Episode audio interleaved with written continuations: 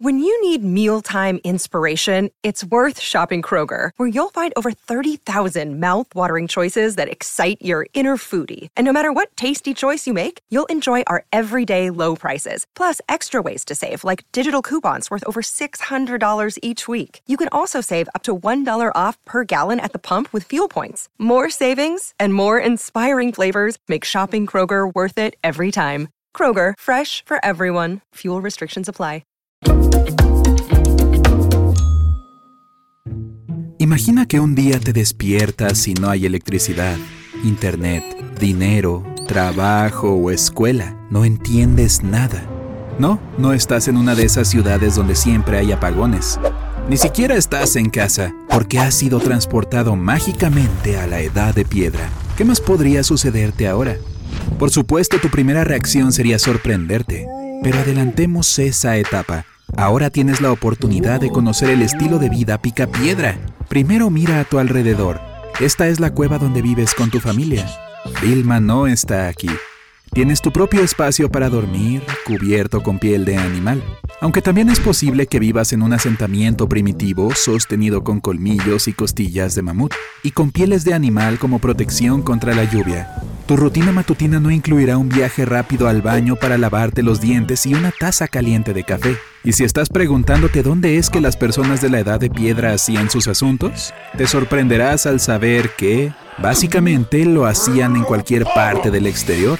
¡Qué conveniente! Llegó la hora de que salgas y explores el nuevo viejo mundo. Pero espera, no olvides vestirte. No, no tienes nada cómodo o a la moda del centro comercial. En aquel entonces los humanos usaban las pieles de los animales que cazaban y creaban taparrabos simples y ásperos. Para que el cuero fuera más flexible, debían masticarlo. Espero que ya tengas un atuendo para el día y que no debas exigir tu mandíbula. Con el tiempo comenzaron a exponer su ropa al humo del fuego para que durara más, y también aparecieron las primeras túnicas. ¿Qué hay del calzado? Los científicos creen que aparecieron hace unos 40.000 años. Toma un poco de piel de animal y envuélvela en torno a tu pie. Luego coloca heno debajo del talón para crear una especie de suela y voilà. Ya tienes un zapato. Haz lo mismo con el otro y vámonos. No te asustes, no encontrarás un mamut gigante fuera del refugio. Los antiguos humanos eran muy inteligentes y estudiaron los hábitos de los animales. Era la única forma de sobrevivir en la naturaleza, así que elegían cuevas o construían asentamientos en los lugares más seguros que podían encontrar. Ahora ve al río y lávate la cara. ¿Te da curiosidad saber cómo te verías en la edad de piedra? Mira tu reflejo.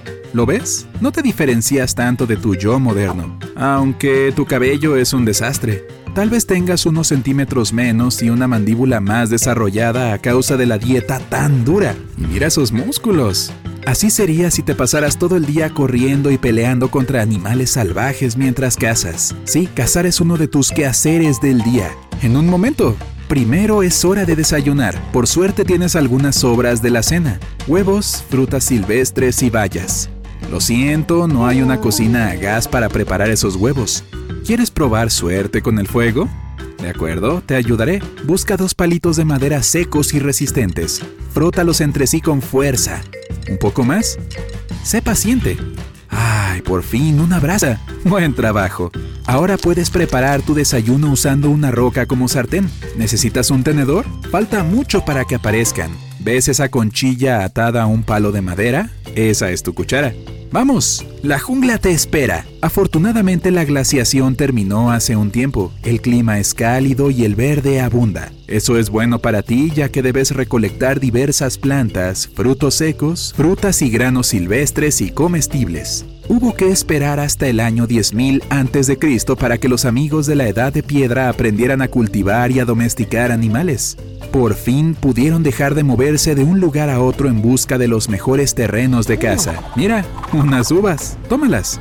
Pero ¿cómo recolectamos granos? te estarás preguntando.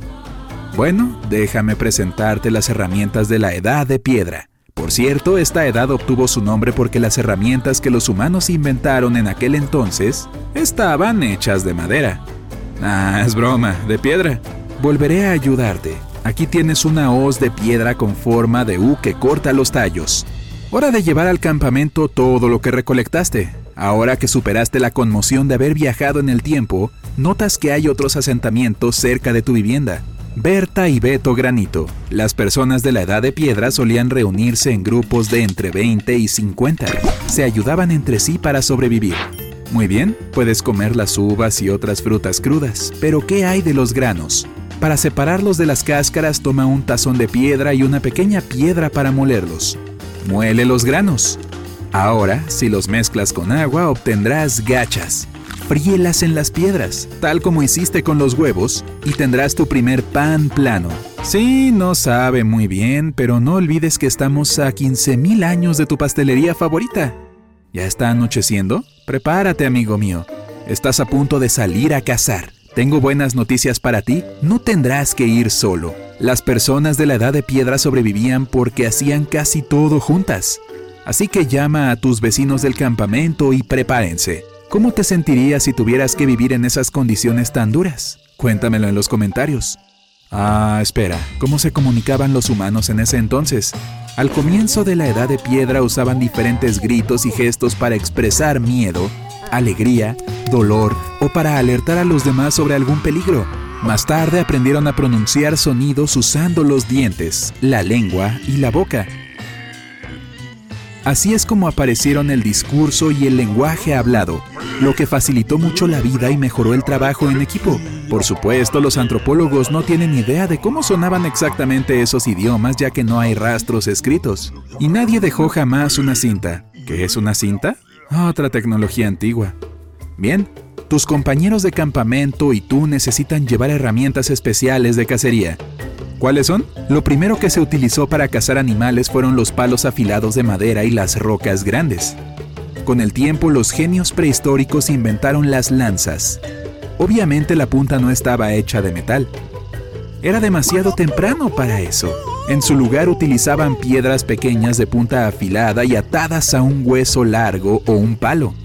Así tenían mejores probabilidades de sobrevivir ya que no debían acercarse demasiado al animal y podían cazarlo a distancia.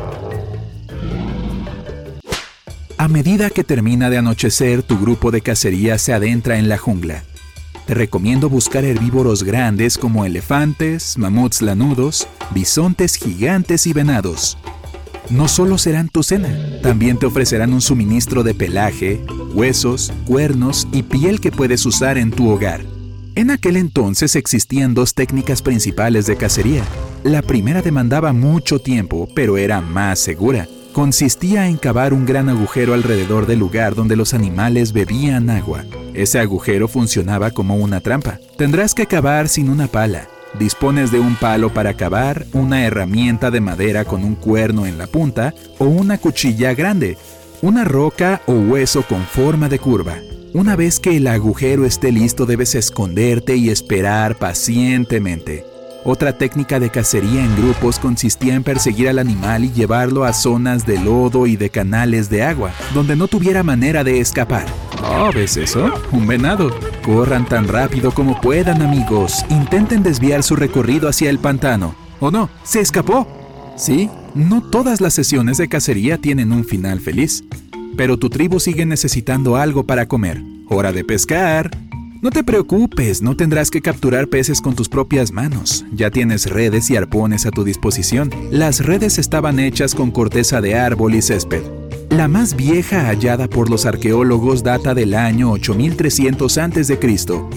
Los arpones estaban hechos con cornamentas y solían incluir una cuerda que llevaba a la presa hacia el pescador. Se les utilizaba principalmente para pescar cosas más grandes como ballenas, atunes y peces espada. De acuerdo, arroja la red al mar, pero no olvides preguntar a los demás cuál sería un buen lugar para hacerlo. Ahora debes esperar.